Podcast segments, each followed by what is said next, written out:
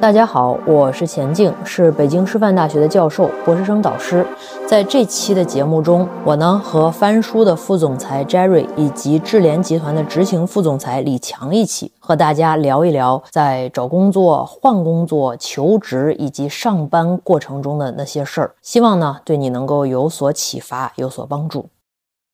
介绍一下自己啊，我是这个翻书，以前樊登读书，呃，现在是翻书的副总裁，是 Jerry。那在公司是负责整个新媒体还有新 IP 的孵化。那今天呢，其实我们有幸请到了两位大咖。那首先是我们呃李强李总，是来自这个智联集团的执行副总裁。那我们另一位嘉宾是我们钱老师，是北师大的这个心理老师，好吗？那我们先进到第一个环节啊，呃，第一个环节是找工作，我们叫求职者如何挑选新的机会。基本就是你啥时候开始有这个换工作的念头啦？那该去往哪个行业发展？什么样的公司比较好？那我就挑些问题跟大家呃呃抛砖引玉吧，抛出来听听两位老师的想法。我自己也可以分享一些想法给大家。有个话题我觉得蛮好玩的，哪些迹象或因素表明你应该考虑换工作了？或者用现在时髦点的话说，叫哪些迹象表明你快被毕业了？互联网公司的一个话题，对我们听听两位老师的想法。要不这个李总先来。其实会有非常非常多的小信号啊，在给你释放，说你可能会被迫毕业啊。嗯，比如说我们现场举一个例子啊，第一个就假定我现在是 HR 的话，突然我找这个夏老师来聊个话题，我说夏老师，嗯，最近你的工作绩效。好像不是特别理想。哦呦喂，呃，是哪儿出了什么问题吗？嗯啊，是你的工作投入的时间上有问题？嗯，家庭的压力特别大？嗯，就突然你的直属领导或者 HR 突然有一天要找你来聊业务，来聊这方面，你做的到底怎么样了？然后会给你施压，会认为会给你很多的这个关键词，说你这个业务本身目前进行的不理想，对，不好。那这会儿的时候，其实 HR 已经在开始给你信号了。你可以去市场上看看机会的小信号了。明白，这是对这些高层的，比如说是我们目前的职位比较高的高管职位，那很多时候会从这些小的细节开始啊。但有很多中层的小伙伴和基层的小伙伴的话，很简单，有一天突然间让你换一个位置啊，突然间说你本本来是在 A 位置，在一个中心位做啊，周围都是你很好的业务合作的伙伴，突然有一天说你换一个位置吧。去一个很边角的位置做哦，那这也代表说你在公司的位置发生了变化，物理位置对，绝对被边缘化是吧？对，被边缘化的开始 啊。那同时你会发现你的很多工作有可能会被分拨分离啊，比如说好，你的 A 工作交给新的小伙伴，B 工作交给其他的小伙伴等等，明白？都在释放的信号就是。我们可能会请你，我们想请你这个毕业了。对，物理位置换掉，我还是以前真没真没想到还有这种招数，呃，真的是非常有意思。那我们听听钱老师的这个想法。嗯，呃，我从另一个角度聊一聊。嗯，这个人呢，好多时候他是自己的身体是有非常直观的感受的。嗯嗯，比如说你的睡眠变得越来越差了，然后你见到你的直属领导的时候，你想要。不直着去面对，然后你开始躲避了，嗯，然后你看到某一些想要去对接的同事的时候，你有这种生理上面的不适的感觉了，嗯，然后人呢，他可能就会有一个动向了，嗯，包括好多时候，作为领导来讲，你去观察员工和下属的时候，这时候其实是应该，比如说你想留他，不想要自然的分流掉他，嗯，这时候可能是一个非常好的介入谈话的时机，嗯。就是人，你看一个人的状态，他发生了非常大的改变，或者是这种直观的改变的时候，嗯，是一个领导是吧？或者是一个公司里边的氛围非常需要去介入的时候，因为刚才 这个说的可能是一个从啊，我们想要，我们可能要让你分流了，让你走掉了，但是人才嘛。人分好多种，就企业的话，对待不同的人可能还是不同的态度。嗯，有的时候有一部分人你是要把他留住的，你不希望他走的。嗯，那这个时候双方可能就要达到一个非常好的观察和对接。嗯嗯，就是该留的也要留住，因为留人有很多时候就是你叫什么人力资源里边有一个词叫做用薪水，用心，嗯，还要用心嘛。嗯，就是你给的。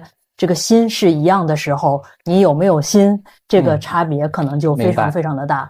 在这个过程中也是，同时呢，我们自己也要去内在的观察自己。嗯，就是人的身体很真诚，你长期的失眠，你可能要考虑一方面是不是换工作，另一方面一个工作内，就是我们经常组织行为里边去讲，工作内你怎么去在一个岗去变化自己工作的方式，以及跟不同人交互的方式，可能也相当于。换了工作，然后我分享一下我作为曾经一直主动跳槽人的一些个人经历啊，个人想法。我倒是凡尔赛一下，从来没有被被动跳槽过，都是主动跳槽。但我主动跳槽一般最大的原因是什么呢？叫我开始发现现在干的工作对我本人来说没有一个成长性。我开始不断重复以前干的事情，其实对有些人来说，这是职场上一个比较好的阶段，因为你事情越干越熟了，得心应手了。那其实哎，工作性价比变得高了，别人可能不熟这个工作，得干个，比如说得加好多班，那我可能很快就能做完。大部分人可能觉得这还不错，但对我来说，这个信号就是哎，这不行。呃，我还年轻是吧？我现在干的活已经哎，虽然很舒服啊，但是好像不能让我有更多的挑战，让我有些地方有更多成长了。那我会逼迫自己去换个环境。去哪怕换的环境，它可能哎跟现在的工作比，它有些硬条件没那么好。有的可能哎，确实我是经历过降薪跳槽的，因为我看中那个发展前景，也经历过哎必须去换一个城市。但哎我但是这个新的工作总是有些地方让我能够认同，更多的是我觉得我去新的地方历练一下之后，它能让我成长更多，那我会踏出这一步，主动去跳槽。对，所以我觉得也跟大家分享一下，这虽然会很辛苦，但是呢，你时间久了之后，你会发现自己还是逼着自己不断在成长、在进步。这个时间久了，还是在你对能够提升你的职场竞争力。你提到的是通过换工作来促进自己的成长，对，我觉得这一点特别特别好。但我觉得这一点不太不一定适用于所有的同学和所有的人。对。那我自己认为说，一个岗位的成长性，除了它本身的岗位的素质模型所决定的以外，职责决定以外，更重要的是你自己自身。对。那如果我这个岗位现在没有东西，我如何去延展？哦，呃，有可能是有一定程度上，我自己本身目前做的工作被公司限制限制住了，说我做一二三四五就好了。嗯。那其实我应该在一二三四五后面，我要研究怎么加六、加七、加八、加九等等，让我自己本身的成长性去更好的扩展。那有可能。他可以能有更好的工作发生，对对对，这是一种工作再造，job crossing，对对对，就是我自己可以像个手艺人一样，不仅。造我自己的这个活儿是吧？我还能把我的工作重新去定义。对对对对，这在很多的企业里边和组织里边可能是可能的。我们一般都会觉得太荒谬了，但其实是有可能的。对，嗯，因为因为很多同学希望说寄希望于说我跳槽，提升我的成长，提升我的薪水，提升我的职责。嗯，但很多时候未必现实。对，取决于不同人。我的情况确实比较特殊啊，比较优秀的是强者思维。对对，这绝对是一个强者思维。但但确实不太适用，跟很多人这个跳槽需谨慎，对吧？再说啊，我们换到下个话题啊，刚好同 事提醒我。说哎，如何识别好工作和不好的工作？如何判断一个岗位是否适合自己？哎，我觉得这是很好的话题啊。对，我们要不先先听一下钱老师的想法？嗯，呃，我是觉得没有好坏，只有合适。嗯，呃，我举个例子哈，呃，比如说这个出差这件事儿，嗯，对于有的人来讲，经伤筋动骨。他特别不爱出差，不爱坐飞机，不爱坐火车，换一个地方睡不着觉，吃不下饭，然后睡眠情况也不好，精气神儿也不好。虽然可能他出差以后工作结果是一样的，他也能做好，但是这件事情对他的消耗实在是太大了。嗯。但是对于另外的人呢来讲的话，我们工作里边都看到过这种朋友，特别喜欢出差。啊，比如说我，哎，我可以走了，然后拎起包马上就想走，然后出差对于他来讲是左右逢源，如鱼得水，嗯，是一个非常大的充电，嗯。而另外那个同学呢，他可能就是个耗电。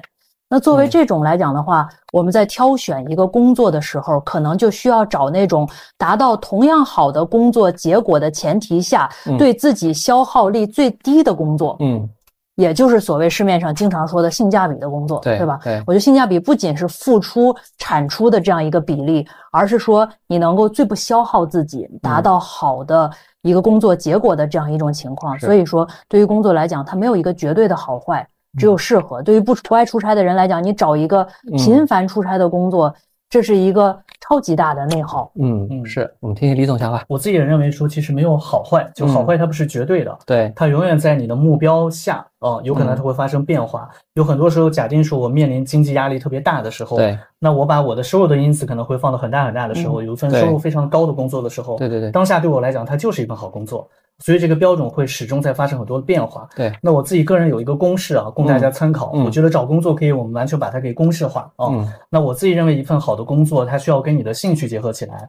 他需要看说这个行业的发展前景到底如何，嗯，你公司的直属领导如何，嗯，最重要的是收入。哦，嗯，所以如果我们把这个公式细拆一下的话，那我会大概会给兴趣，第一是本身是不是在我的专业领域之内，是我的兴趣爱好，我大概会给它二十到二十五左右的分值，嗯，那我的收入，假定说我现在收入对我的非常非常重要啊，那我收入的因子可能会放到百分之五十左右的分值，是，那同时我会看公司和行业，嗯，如果这个公司是在发展的高速期和高速行业啊，那我进去以后可能我会水涨船高，对我有可能在这里待个半年一年之后，我跳槽。跳槽之后，我薪水可能会翻得更高。对对，那这是我加入一个非常重要的因子之一。最后一个，我认为是最重要的，它的分值可能没那么高，但它一定会成为你一个影响因子中最重要的，就是你的直属领导。对对对对对，是很多同学来讲，自己的上限，自己发展的上限就是你直属领导的下限，而不是你直属领导的上限。嗯嗯。所以，当你遇到一个合适的。领导的时候 能跟你配合的啊，那你领导跟你价值观趋同，对其他工作的方法呃方法论对你能有些影响的话，那你进步的速率可能会比其他人会高很多。是的，哦，所以其实我认为这个公式供大家参考。对，那大家可以把里面的影响的因子的分值进行调整，对，来算算说哦，到底这是不是一个好工作？但是好工作到底是不是好工作，这个判断的标准一定是在你自己。对对对对，我就接着呃李总讲讲我我这一路过来是怎么判断好工作的。我是复旦毕业之后去了那个一个波士顿咨询公。公司嘛，那时候还是算就大家有口皆碑，觉得是比较好的公司，对吧？后来呢，在去了互联网公司之后，我对比之下，包括我最近跟很多同学分享这个问题呢，我会给他们一个个人的经验，就其实分阶段，就是其实好的工作对不同阶段的同学来说，可能它的定义会不太一样。那我一般建议，可能工作一到三年的同学。那这个阶段我聊了很多人，他们往往会看一些啊，这个公司的规模是不是大呀，是不是大公司啊，然后起起薪怎么样啊，福利怎么样啊，会看这些东西。我说肯定要看，很重要。但我说你有一个特别关键的点要去判断一下，就是你在这个公司你的成长性怎么样。嗯，就有些大公司，呃，像比如说一些比较好的外企，像宝洁，像我以前的前司波士顿咨询公司，他其实喜欢招那些呃呃应届生，同时他公司会机制性的给应届生一些培养，而且他培养出来人，他的这个下限不会太低，呃，这样是好公司。那也有些大公司，但我不太点名啊，他招的人其实也很好，那也是名头特别大的上市公司，但他往往会把年轻人用成工具人。那你过去之后就是一个萝卜一个坑。那其实你你可能起薪是比别人高的，但是时间久了之后，我会接触到很多那些所谓大公司的工具人年轻人，他纷纷急着跳出来。因为他自己发现，哎，这两三年怎么全在干一样的事情？他会不会作废掉？所以他这个点其实是可能在去这家公司之前，他并没有考虑太多的。他可能考虑了底薪啊，或者公司的这个 brand name 啊，其他这些东西，但忽视了成长性。所以，我这一般对工作一到三年的人，我觉得成长性这个事儿是你一定要去好好考虑的事儿。那我提个问题，成长性怎么去判断呢？作为同学们来讲，就尤其是想想您刚才说的一到三年，对对对，他是一个研究研究生，对，就这个是很抽象的。对他来讲，成长性可能 就是呃，我能尽快升官啊，或者是我能嗯，就比如说一年、三年两这个工资翻倍，对怎么能判断这个成长性？这是特别好的问题。其实有很多。呃，事实是可以判断的。就比如说啊，你去看这家公司，它第一，它招的这些应届生，他两三年后他们在哪里？可能你会发现，哎，同样是个不错的公司，很多很好背景人进去了，两三年后这些人还是在这个地方，还是在去做原来的工作。那可能可能陈长性有点问题。但以我比较熟的保洁，我虽然没在没在那边干过，但我特别喜欢保洁这家公司。那他那边，比如说你去做他的销售或做他的市场，你会发现两三年之后，有一部分人接着留在保洁，他们升职加薪了；有一部分人可能翻几倍年薪去了其他消费品公司做市场。那说明什么？说明这段这些人在保洁这段时间的经历是被市场给认可的。你从这个迹象就可以大致观察一下，哦，这家公司里面你待了是会升职的。我觉得钱教授其实提到一个很关键的点，就是我自己认为啊，嗯，这个所谓的成长性它是可被量化的，嗯，可以量化出来的。比如说，我们可以把它拆解成。一个工作哈，很重要的就是 HR 怎么去筛选人、判断人的时候，能力、动机、性格、胜任力啊。但实际上，在一份工作的成长性中，我的胜任力的提升啊，我的通用能力的提升，这些其实是肉眼可见的。对对对。比如说，我以前要发一个邮件、写一份邮件的时候，可能会被老板拆着我 n 次。嗯。我只拿邮件这事来举例子啊，不是让大家三年都去写邮件 啊。但是通过我自己本身公司系统型的训练了以后，我会发现说，哦，本身写邮件的时候，我会知道怎么提前把把会议的议程给规定好啊，同时邮件中得出来的结论、产生的行动项，我怎么应该去追踪它？追踪了以后，它到底完成的情况怎么样？还有什么其他改进项？它形成了闭环等等。那我觉得胜任力这件事儿，嗯，我们是可以去判断的，嗯，那比如用科学的测评工具啦、测试工具啦，嗯，都可以有一些结论，嗯嗯嗯。我其实还有一个点刚没讲完，是说呢，我对于可能工作三到五年，或者你反正不是职场初级员工阶段的人，嗯，我一般给他们再去换工作或怎么着的一个标准是什么呢？其实当然你说这个升职啊，你的这个薪水啊，肯定也很重要，这个就是 case by case 去看了。但我一般有个原则叫，你看一下你去的这份新工作，你有多大的机会去把一件事儿干成？这个其实条件是很模糊，需要自己去把控的。可能你换了一个地方，哎，这个地方它的岗位、它的行业很好，但是呢，它这个职位的要求好像你不具备，你是去学习的。哎，那你干成的概率会低一些。嗯，哎，可能你去一个地方，它行业也不错，但这个岗位它能够发挥你之前工作积累的一些长板和经验，你有可能把它干成。哎，那我觉得它干成可能性会高。那我一般给的建议是什么呢？因为到了职场中期，你其实积累的除了能力以外，更多的是你的一些，用我话说叫战绩。对，你在职场就跟战场有点像，你打过仗，你拿到过市场认同的一些结果，那无论是你自己的底气、自己的经验，包括你在市场上的价值，它都是会水涨船高的。所以我后来换工作，包括来翻书，其实看重也是，哎，这个公司它的一个潜力，它的整个环境是不是能够。让我发挥的更好，把整个工作做成，把战绩拿到，其实这是一个非常重要的考量点。不仅要成长了，还要做出业绩，还要做出业绩。对对对对，写在简历上的业绩。对对对，其实不光写在简历上，更多是你这种事情做多了，你心里底气会很足。嗯，对，这个底气这事儿是对装不出来，你自己是知道的。对，好，我其实插一个问题，他说想想问我们几位，他说呢。他在家带孩子几年了，我估计也是没工作。嗯，他说现在准备出去工作，嗯，非常焦虑和担忧，怎么办？我是专业帮大家找工作的，我来解答你的问题啊。第一个啊，你在提这个问题的时候，你到底有没有付出行动？这点非常非常重要。嗯，如果此刻啊，在你的手机中有 N 个找工作平台的 APP，同时你在看这些岗位的要求啊，跟你能力之间的差异，嗯，或者你已经很满足了，那很好。如果不满足的话，此下你有 N 个 APP 的话，我觉得这就是一个值得点赞的行为。嗯，但如果此刻你还没有装任何的 APP，还在想的话啊，第一个，首先请你要付出行动，下招聘平台的 APP。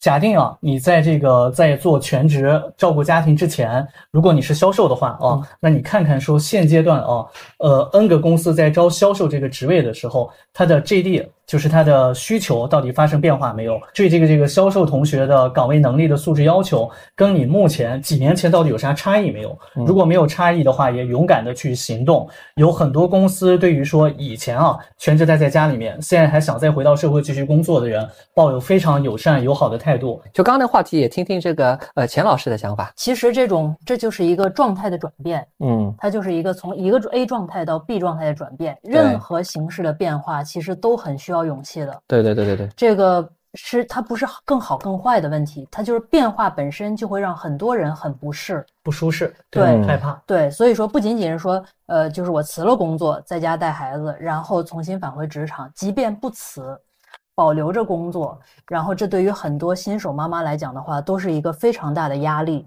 对，就是我休了几个月的产假。要重返公司的时候是很大的压力，同时在职场的这个氛围里边，很多是已经受到了惩罚的。嗯嗯嗯，我不知道各位男性高管有没有意识到这个问题？嗯嗯，这个是不止一次听到过各种各样的故事，这也是为什么很多时候职场的女性需要多一分的关爱，或者说需要平等的对待。嗯，就是很多人。休了这个产假，就相当于自我的惩罚，嗯，然后自己的工作就没有了，嗯，啊，我听到那个故事，就是听了以后很难过，嗯。嗯呃，休产假，然后她休到最后一天，这个孩子快生的时候，都在开会和各种，就是个女高管，对对啊，中高层，过很多这样的故事，然后就去生那个孩子，然后生孩子在那还没怎么着呢，第三天就被通知你的这个没说降。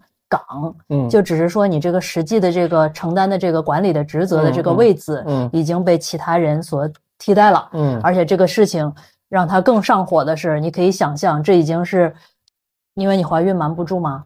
就是蓄谋已久的，很久之前的，慢慢就已经被安排好了，然后再就等着你那个，哎呀，怎么还不下来？哦哦，要走了，然后咔嚓，这个决定下来。然后在那儿生气、着急，奶都下不来，哦，然后孩子也没有奶吃，这是非常非常真实而痛心的职场现状。确实，钱教授，我有一个建议啊，就以后确实如果发现类似的公司的话，鼓励所有的女性朋友勇敢的把这类的公司曝光。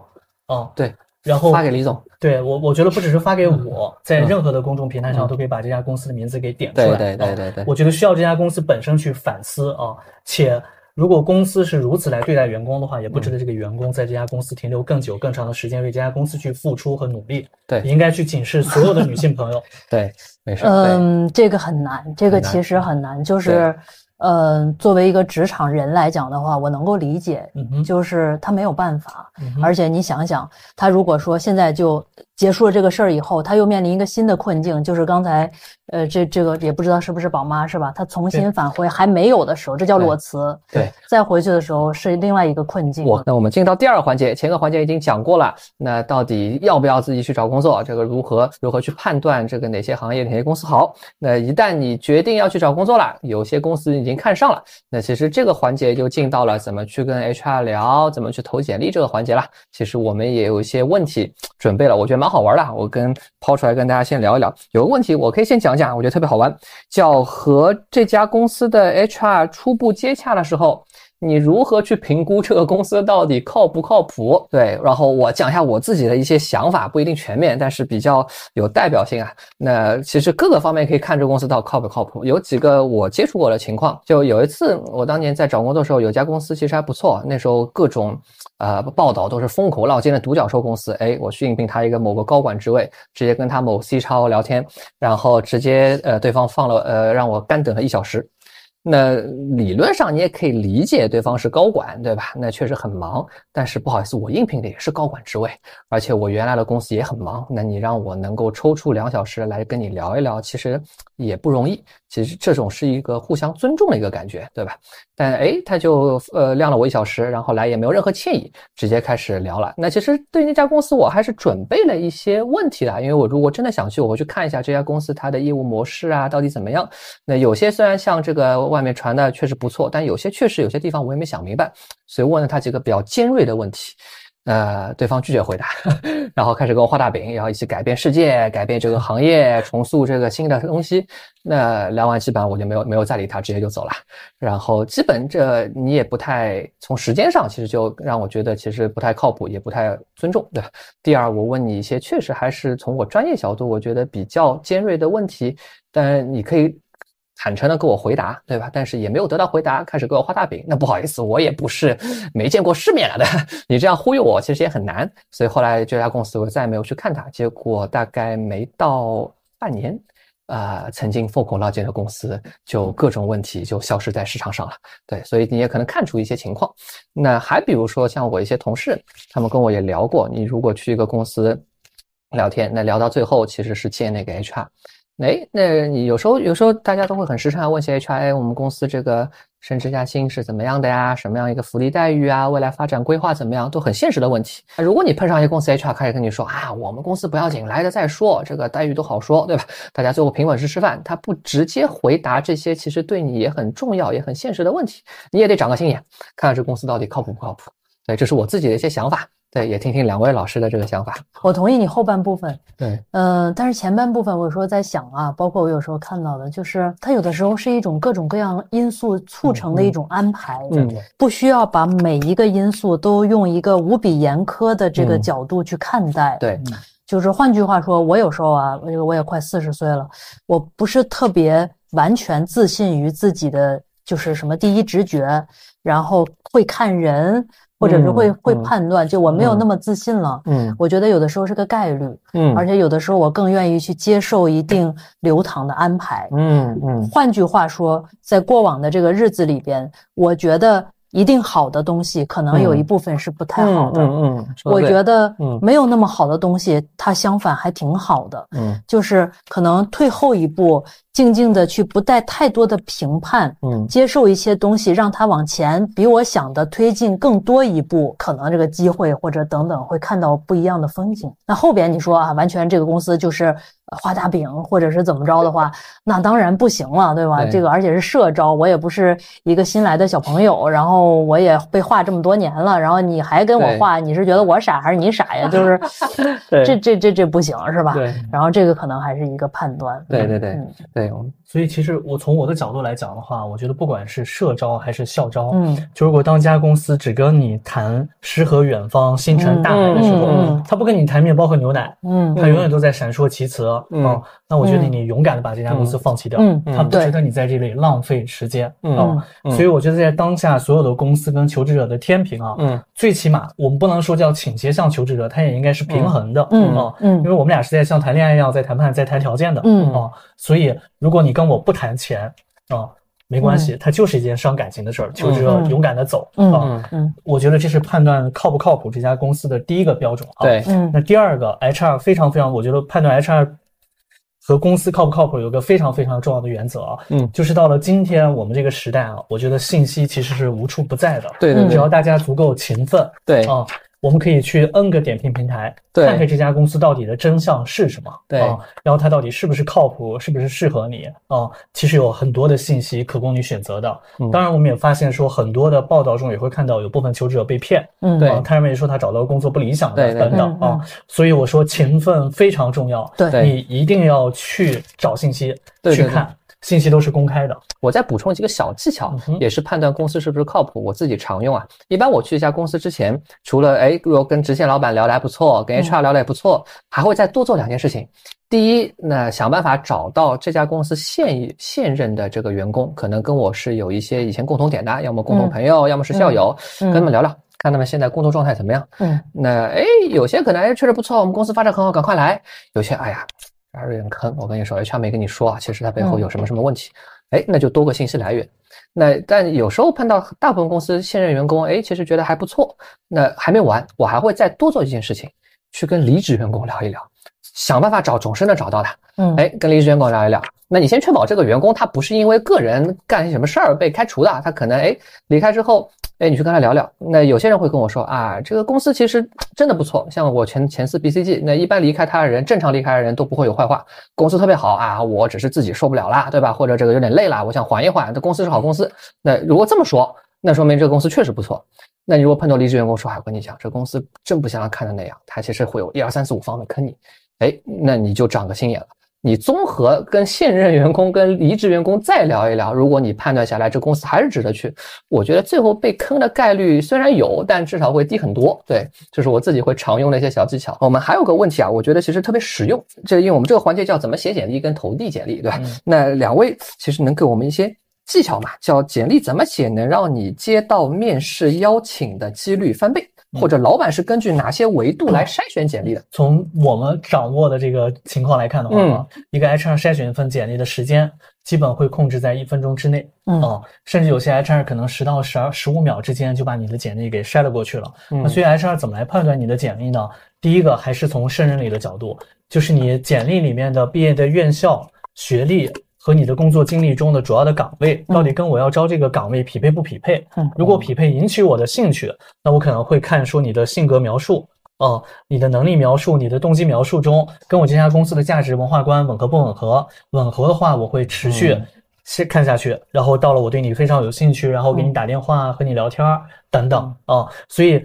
我我刚刚大概给大家简单的描述了一下 HR 的一个工作流，那所以简历应该怎么写呢？我总结下来其实是四个字啊，两个矛盾的词组，一个叫简单，一个叫深厚啊，听起来好像不应该把这两个词放在一起啊。嗯，所谓的简单是因为 HR 的时间非常有限，因为他每天要筛选大量的候选人，所以你的简历一定要足够简单清晰的，能描述出自己的核心竞争力。但是后面的深厚是你应该学会归纳总结，怎么把你的核心职场的竞争力。你的能力的核心的模型，用简单的话给深厚的总结出来，然后 HR 一眼看到，哦，那这是他判断的基础。那还有很多的同学和求职者会忽略另外一个地方，叫自我评价。因为很多人认为说 HR 他不太会那么多时间看自我评价，他没有时间看自我评价，是因为说他对你简历不感兴趣的时候，他不会看。他一旦认为说你基础的认胜任力是满足的时候，他会看你的自我评价，所以也要提醒大家，自我评价中是自己去展现自己性格的非常非常好的地方啊。比如说我要在找销售类的工作，按道理我在学校参加了很多的社团活动，我做了很多的这个类似的社会实践活动等等，会对你的招这个求职的行为会有加分的。所以自我评价一定要认真的写。我补充一下哈，就是因为我在互联网上面经常教同学们做这件事情。嗯。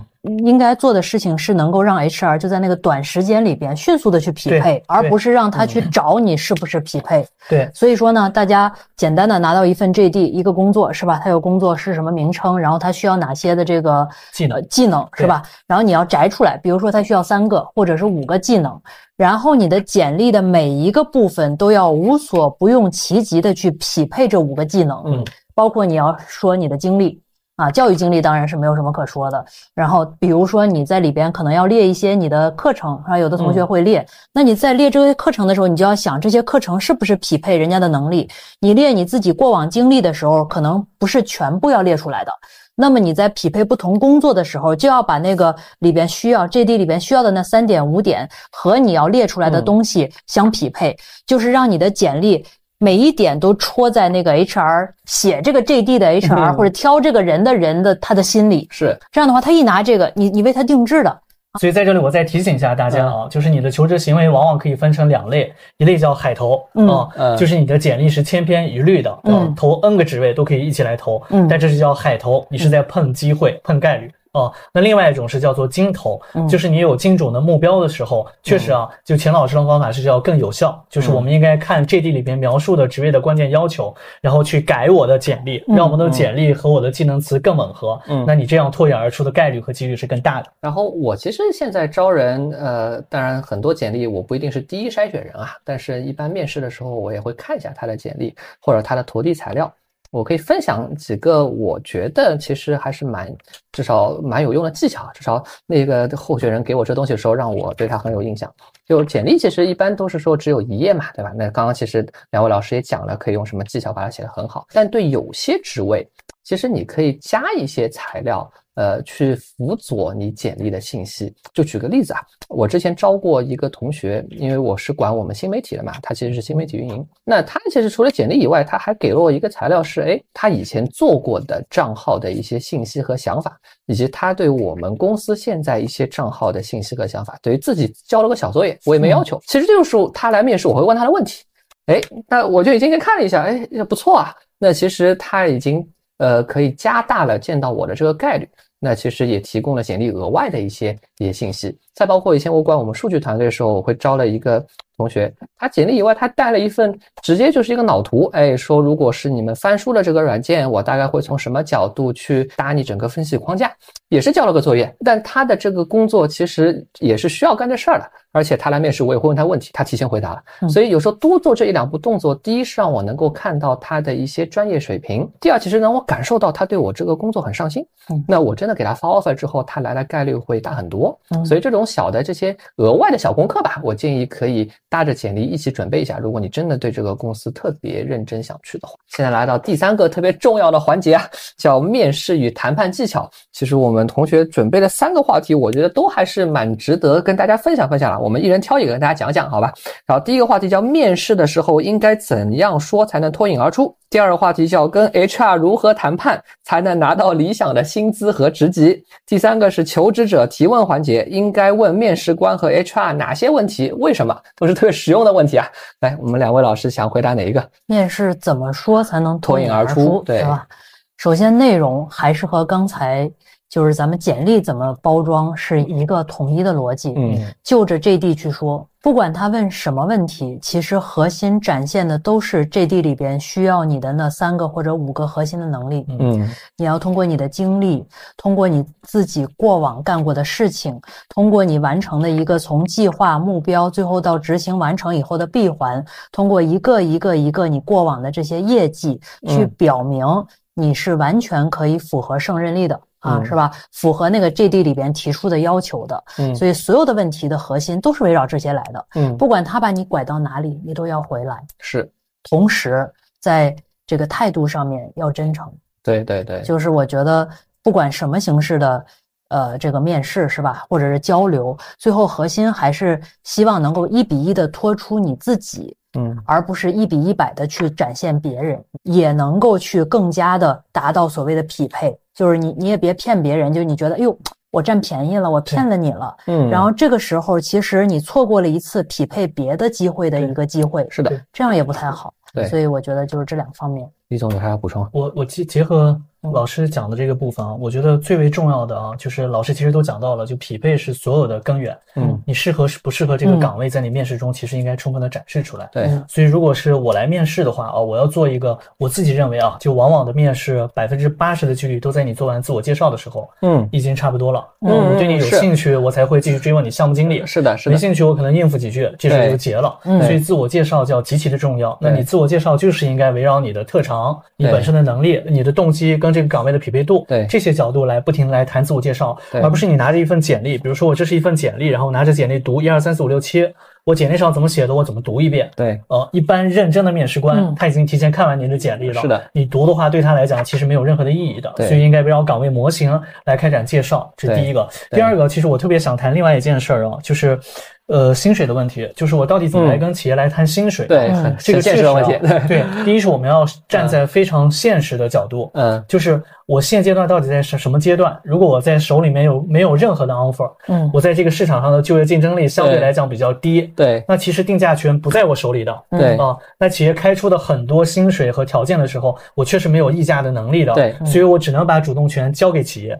但假定如果不是这种情况，我相对来讲，我自己认为是我在这个岗位上还是有一定的建树的，我的专业能力还不错的时候，嗯，那其实我是有溢价的空间和能力的，嗯，你勇敢的跟 HR 去谈判，对，但是一定不要突破一家公司的底线，对对对对，就是我会给你介绍我公司的薪酬结构，对，但突然你要一个天价，你一定要多少的期权，对，你一定要加多少的底薪，对，那这其实是非常非常难的，对，在合理的 JD 上面会写一个薪酬的范围。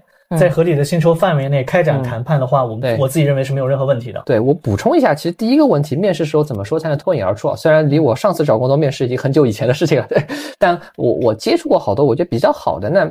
其实面试它也是一个用我话说叫讲故事的一个过程。我觉得是人与人沟通当中，通过讲故事这个方式，还是能够给对方高效的了解你，以及能够留下非常好的印象。所以我早期面试的时候，我会把以前的各个经历。根据这个职位 JD 的要求，我会去打磨成一个个故事。可能 A 故事，哎，是跟我的一段项目经历相关，它凸显了我三个能力；B 故事是跟另一个工作经历相关，凸显了我另三个能力。那每次我去跟这个 JD 匹配时候，哎，这个 JD 里面的 A 能力跟我这个甲故事里面的 E 能力能匹配，那我甲故事就去按照这个讲故事的逻辑，用一个 STAR 的模型，对吧？然后网上去智联这边查一查，上面都有，其实有好多可以去去匹配一下。那你真的在面试的时候，很多时候我觉得更多像一个有一半是在表演，这个东西你其实已经烂熟于胸了，你能够把它讲得很绘声绘色，把一些事实，把一些这个可能造下小悬念，呃，有些埋下小伏笔，那个服面试官追问的时候，你立马再抖出来。其实如果你真的面试错的多的话，是可以做到这个程度了。那这时候你相信我，你肯定能跟面试官留下特别好的印象，觉得你充分准备，而且对自己的这个能力模型、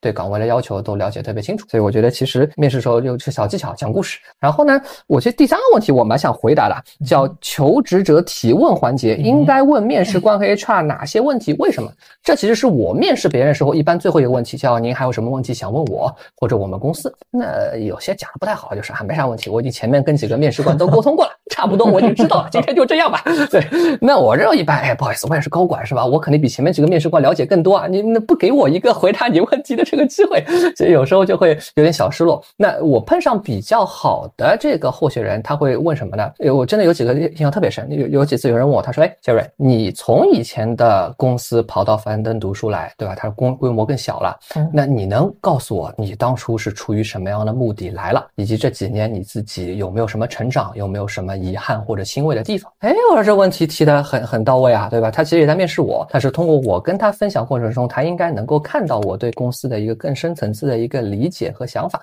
哎，我也很乐意跟他讲讲，同时可能讲一些好的或者不好的地方，那给他一个更好的一个判断。有几个候选人真的是会问这个问题的，那一般我是会特别认真的跟他讲我的真实想法。那往往。其实，呃，能问出这样问题的人，我都是蛮喜欢的，所以基本拿到我这边 offer 的概率都比较高。夏老师这个比较高大上，嗯，所以夏老师讲的很多的方法 论都非常高大上。对。然后我再给大家一个接地气类的答案啊，就是我的小伙伴对反问我的问题，对，他我我认为这个答案非常非常经典和好。对，你说他在确认一件事儿，嗯，所以他会问我的问题是，比如说，好，张总。请问一下，说这个岗位本身对这个候选人的一核心的要求是什么？对，那要求的核心技能点是哪些？嗯，他其实让我反向再确认一遍，说这个岗位的模型是什么？对对对对对。那我我回头会有和你能交流的部分了。我说我身上具备的一二三四五的模型是什么？对对对。然后加重你本身对这个岗位需求，第一是加重说本身这个招聘方，对你的需求你应该清晰的表达一二三是什么，同时我的一二三能跟你匹配。对对对对，所以这个方法论提供给大家啊，它是一个实用的小技巧，对对，来自于我的下属，对下属是吧？对，我说到这提醒我，我之前想起来也是之前一次找工作，也对方是个上市公司的总裁，那他问了我这个问题，就我有什么问题问他，然后我问了他一个问题，他后来跟我说觉得也蛮好的，我就问他我说，哎，那如果我真来了，你对我有哪些期望？对，你希望我做到什么样的程度？对的，对的，觉得你你这个人招对了，对吧？他就跟我讲了一圈，然后同时也是帮他自己梳理一下对我的一个期望，哎，我觉得。对双方都还蛮好的，对对对，就是当往往真诚的在问说你对公司有什么问题的时候，其实基本代表这个候选人已经基本通过了，对对对，就主动权在你的手里了，所以你应该把主场权拿在自己的手里，勇敢的去问企业，对对对，其实这都是可以准备，对啊，不要轻易浪费，没啥问题了，对，不应该不问，不应该不问，对，哎，我们其实还有段时间，我在追加个话题，就说其实有个问题是专门问李总的，我也很感兴趣，他说请李总以招聘专家的身份分析一下，那公司招人的时候到底看重什么？求职者应该怎么表达自己，以及有没有一些跟老板和 HR 谈判的潜规则？说是一个问题，其实三个问题啊。我们听李总跟大家讲讲。对，其实，在以上和大家分享的环节中，我觉得这三个问题其实都回答了。对，嗯，我自己我再稍微总结一下啊，就是第一个，公司选用一个人最核心的标准就是你到底能不能给我公司产生价值。对，这是一切判断的根源。对，所以你当你看到一个职位的 JD 的时候，你要判断。你到底能不能满足这个 JD 的要求，给公司能创造价值、产生价值？嗯，这个是第一步。如果你认为你基本具备的话，那我就建议你开始去修改你的简历，一定要去精准的投递，而不是去海投。嗯，那精准呢，你应该把你的能力模型和我岗位能力模型的连接度。体现出来，那匹配对匹配度体现出来以后，平台才会把你的简历推给对方。嗯哦，那投递的话，HR 通过以后，进入到最为重要的面试的环节。嗯哦，那在面试环节，我自己认为最重要的就是你的简历，其实应该围绕匹配来讲。嗯，我跟岗位的契合度。用我的特长，用我的能力，用我的性格，用我的适配度，不停的来讲，述我到底是为什么适合这个岗位啊？嗯，那基本我认为说这些点能做到的话，你基本应该就能脱颖而出的拿到一份好工作了。嗯啊，但是从现实的角度，我一定要提醒很多求职者啊，就是如果当下你还在为面包和牛奶发愁的时候，坦率的讲，你可供选择的空间。不是特别特别的大，那在这种情况下的话，我就建议你确实要脚踏实地的先把面包牛奶拿在手啊，然后我们再去看远方的星辰大海，再去做准备，为我的下一份工作去做努力，去做准备。然后我是想追问这个钱老师一个问题啊，就那我想请钱老师从推荐书的角度，可以是您讲过的，也可以是您看过的书，也推荐几本书给那些正在准备面试、正在准备和公司 HR 沟通的一些候选人，给他一些建议。哎，你。就会看哪些书可以给到他一些帮助呢？开卷有益，开卷有益。啊对，我觉得人终归来讲，去找一个工作，嗯，这个工作呢，对于现代人来讲，其实是你的自我的延展，嗯，这个工作可以说像手机一样，是我们的器官，或者是我们展现社会价值的一个部分，嗯，所以说工作也是我，嗯，是一个大我。那在这个过程中，其实工作中我们遇到的方方面面的困难或者幸福，都是自己跟自己相处的一个投射，嗯。而我们很多时候去看书的时候，都是为了能够去更了解自己，对，然后同时希望能够有所发展，对。那在这个过程中，我们越了解自己，越能够接纳自己，越能够形成某种情境下边在社会的范畴里边做自己，越和自己相处的好。那这个时候，我们走出外界去接洽的时候，嗯，去所谓找寻一个工作，找寻一个延展的自我的时候，你就更顺。你的人际关系也会更顺。嗯，其实你跟同事老是闹别扭，然后领导说个什么就踩了你的尾巴，然后你就要炸毛，终究来讲还是自己跟自己有别扭。对对对对对，而不是说外界，外界是一个触发。对对对。所以说我们所谓的读书，对吧？都是为了让你能够看书见我，你能够见到自己越多。嗯。我们现在经常市面上强迫别人去改变自我，其实呢都是很后边的话了。嗯。我们人最大的功课是在能看见自己。对对对。你能够看见了自己，就是一个很大的疗愈了。一个人好多时候，我们所谓的焦虑，都是太久没有看到自己了，或者人际关系里边的局促，是因为我们总不被看见。所以不管别人看不看见我们自己，我们都能够打开书，慢慢的去通过书里边的这些东东，包括我们去听书，对吧？在这个过程中，其实都是一个。反向过来，像找到了一面镜子一样，嗯，能够看到我们自己。当你更多看到自己的时候，你就更能有机会给自己去接纳自己。其实就是一念天堂，一念地狱。嗯，我们很多时候干的事儿是一个事儿，这个心态要调整好。对，然后很多时候自己咱不拧巴了，把自己过明白，就是内心像蜜糖一样，你能溢出蜜来的时候，你也会更顺滑。对，在。找工作的过程中，你也不要觉得是好像被挑选，对对对对，是吧？被讨厌的勇气，其实很多时候我们那个内心的拧巴、难过，是因为总是处于感觉被迫害、被挑选，我是弱者的这样一种感觉。对，我觉得也不需要一定要变成强者，但是要变成平视者。对对对，我们平视着互相去选择，这样不是会更舒适一点吗？对，嗯，同样的问题我也想问一下这个李总啊，如果推荐一两本书给我们正在准备面试的求职者，可能是啥呢？其实从正在准备面试的这个角度，其实不太推荐大家要去 看书，别看书了。我觉得我们虽然有句话叫临时抱佛脚，不快也亮，对对，但是找工作我觉得是另外一个维度的对对对情况。嗯，那在这会儿的时候，你更应该去查看这家公司的资料，对对，这家公司所开展的业务，对，读各种研报，对。这家公司业务发展方向在哪里？对对对。它未来的方向如何，跟你是不是吻合等等？对，那你在面试的过程中才能添加砖瓦，让你自己的光芒才能更盛、更璀璨。对对，所以我建议大家去好好的看公司的资料和岗位相关的资料，对，去准备你的面试。对对对对对，这肯定得看。那我们来到最后一个环节，其实刚刚讲了这个是不是要找工作，怎么投简历，怎么面试。那最后恭喜你，终于进到新公司了。那我们还有一些问题需要探讨探讨啊。那就比如说，我觉得有个问题其实蛮好的，叫呃进了。新公司之后如何快速的融入到新的环境？对我觉得每个人都会碰到啊。对，听听两位老师的这个看法。我觉得这个快速融入有很多的方法啊。嗯，就第一，本身只要你是一个相对来讲不是特别尖锐的人的话啊，融入一家新公司应该没有什么特别大的难度。嗯嗯。那比如说你特别有棱角的话，也不用担心害怕，只要你出活，因为在职场上有一个天律叫出活。对，出活的话，你就会受到很多同事的欢迎和认可。对对对对对。所以。所谓融入这家公司啊，我们老是给自己会画很多的规则和限定，说我是不是真的能融入到这家公司啊？当你有这个念头在怀疑的时候啊，那我就要建议你在面试的时候要极其的认真，因为我认为说你在面试的时候应该跟 HR 聊整个企业的文化了，嗯，公司的同事了，这些你应该没有特别了解清楚，所以问这位这个问题的同学，你应该先是在面试的环节就把这些问题给解决掉啊。如果在面试的环节 HR 也给你充分的介绍了，你也感受了部门的工作氛围，你还在担心说是不是我在这家公司里面能不能融入的话，嗯，你首先要考虑一个问题，就这家公司的企业文化、工作氛围。到底适合不适合你？嗯，这个至关重要。嗯，因为如果不适合你的话，你进去了。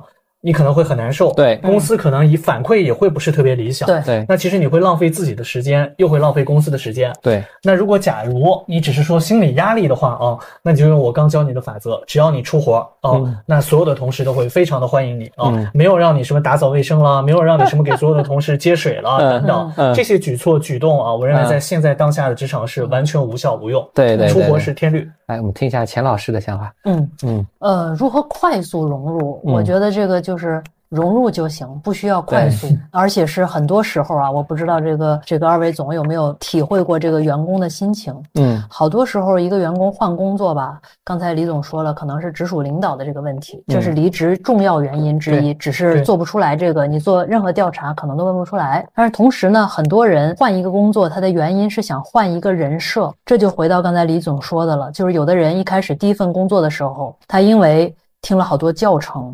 觉得一个人要什么什么样才是一个合格的职场人，嗯，所以他脱离自己非常的远，比如说他根本不是一个哎呀特别爱就是张罗的人，但是呢，他为了显得自己很社会，他就不停的再去展现这一方面的才能。当然，可能他做的很好，但他做的很痛苦。嗯，但是你知道人这个覆水难收，你一旦开启了这个门以后，你永远要去张罗，你不张罗，别人就觉得你是不是生气了？嗯，你是不是不高兴啊？然后所以他就越干越辛苦，越干越难过。嗯，然后就想换一个地方。所以很多人想要去换一种生活方式，或者换一个人设，换一个我，也是换工作的，嗯就是原因之一。是，换句话说，翻回来再进一个新的场所的时候，只要融入就行。或者说我出活我干就行，嗯，但是你说要不要快速的去呈现某一个方式，也可以观察来看看，是是，包括这个观察期，就像刚才李总说的。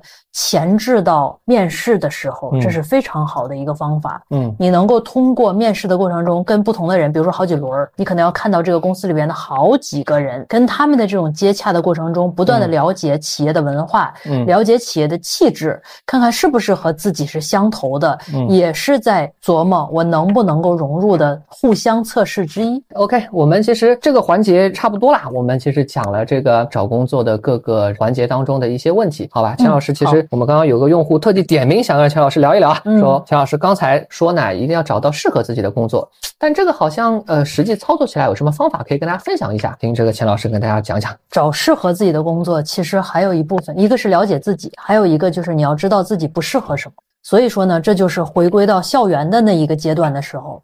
我们经常会看到，我自己也当班主任啊，我就会看到同学们有这样的思维：大一想大一，大二想大二，大三 想大三。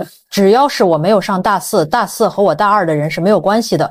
只要我没有到找工作的时候，我是绝不会下载任何的软件的。嗯，这是非常不对的。我们每一个人都要走向社会，就是你一定会走到社会，这是一个为社会做出贡献的过程。所以在这个过程中，我们会逐渐的琢磨，我能为社会做出什么贡献。嗯，所以以这个心态来讲的话，应该是从上学的时候，这不是功利，我认为这是非常好的。作为一个十八岁以后的成年人，嗯，逐渐的。找到自己在茫茫人海中的位置的一个非常好的锚定的方法。我们都说想做自己，但你自己是谁？你得知道环境是什么样，自己能够给在这个周遭画出什么样的边界。这就是一个成人化的过程。所以在这个时候，我自己当班主任，大一的时候就会让大家写简历。嗯，然后呢，每个人都要逐渐的琢磨，不是都不知道自己干嘛吗？适合什么吗？你就要像刷短视频一样刷各种招聘网站呀。是。那就是真实的世界人类试炼场，全中国的工作都在那各种各样的软件上面就能够看到呀，对吧？对。然后，而且好多同学不都觉得自己很了不起吗？嗯。我以后要什么年薪百万，嗯，然后年薪五十万，可以没问题，特别好。嗯。但是我们要把它具象化，到那个网站上、软件上去看看，年薪五十万的工作长啥样？嗯，是是什么门类的？嗯，里边需要哪些技能？倒推回来。就可以翻回学校生活里，嗯，该谈恋爱谈恋爱，该玩玩，该吃吃，什么都不耽误。同时，我可以经营一些能够写在简历上面的技能，嗯。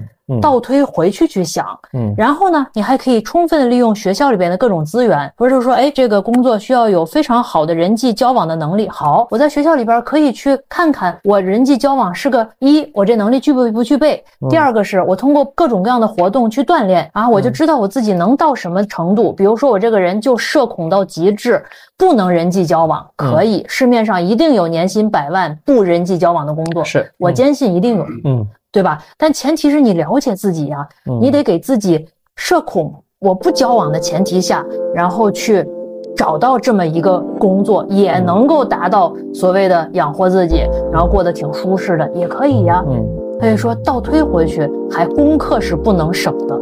同时，没有任何一个互联网产品能够直接指给你，啪叽一摁一个钮儿，哦，原来我适合这个工作呀。不能，对，不管什么产品都是镜子，真正照镜子的人是你自己。对，照完以后还得琢磨，琢磨完还知道怎么去变化。好了，今天的节目就到这里，欢迎朋友们继续收听钱静老师的会客厅，我们下期再见。